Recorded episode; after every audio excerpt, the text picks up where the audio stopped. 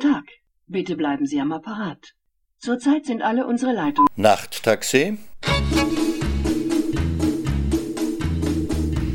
Nachttaxi ist der Literaturpodcast von Martin Auer.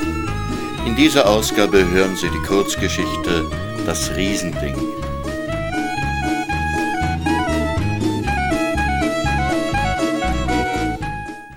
Ein Bauer stieg einmal ins Gebirge hinauf und begegnete dort einem Riesen.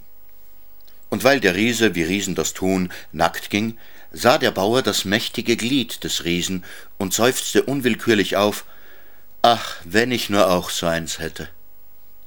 Der Riese war ein freundlicher Riese und sagte zu dem Bauern Wenn es nur das ist, wir können tauschen. Der Bauer stimmte hocherfreut zu, und man weiß nicht, durch welchen Zauber es möglich wurde, allein sie tauschten. Der Bauer lief, oder schleppte sich vielmehr, eilig zu Tal und ging sofort in das Schwitzbad, denn es war ein Samstag und fast alle Männer des Dorfes waren dort, um sich von den Mühen der Woche zu reinigen. Das riesige Glied erregte, wie der Bauer es vorausgesehen hatte, die uneingeschränkte Bewunderung der badenden Männer. Der Riese aber hatte schon lange ein Auge auf die Frau des Bauern geworfen, die jung und hübsch war.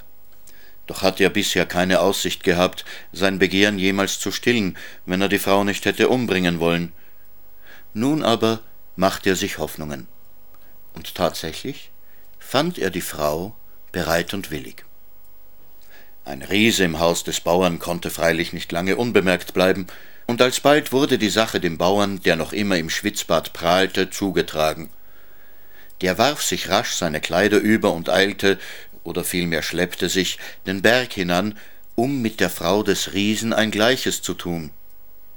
Die, erbost über die Untreue ihres Mannes, war durchaus bereit, dem Bauern Genugtuung zu verschaffen.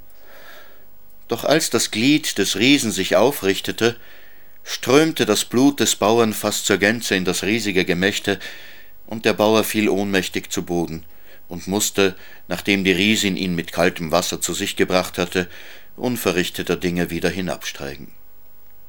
Unterwegs traf er den Riesen, der gutmütig das Glied wieder mit ihm tauschte. So hatte der Bauer die Bewunderung der Männer gehabt und der Riese die Gunst der Frau.